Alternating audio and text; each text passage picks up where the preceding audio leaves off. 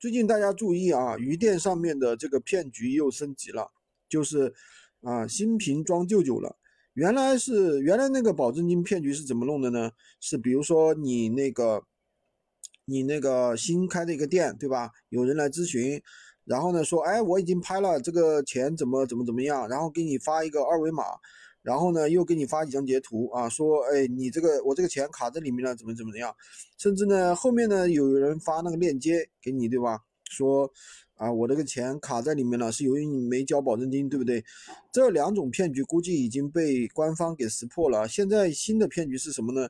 就是你那个，他会在你那个宝贝底下评论说“我确定要你找我”，然后呢，第二句就会把他的一个联系方式啊，把他的手机号留上去，然后手机号中间呢用点号隔开啊，用逗号隔开。这纯粹属于一种新的骗局。其实这最后的他还是老的方法，还是老的。你加了他支付宝之后呢，他就会跟你说啊，你没交保证金，然后怎么怎么样，我在你那儿拍了，然后呢又呃怎么怎么样，你现在又交保证金，你怎么怎么样，哎，跟你说一大堆。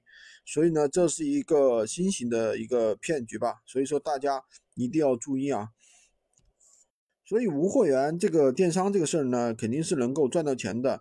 那有很多人听了我的录音之后呢，就去操作了。那也有的人呢，他不懂，对吧？他还是需要人带。那如果说你需要人带的话，可以联系我啊。当然呢，不是免费，是付费啊。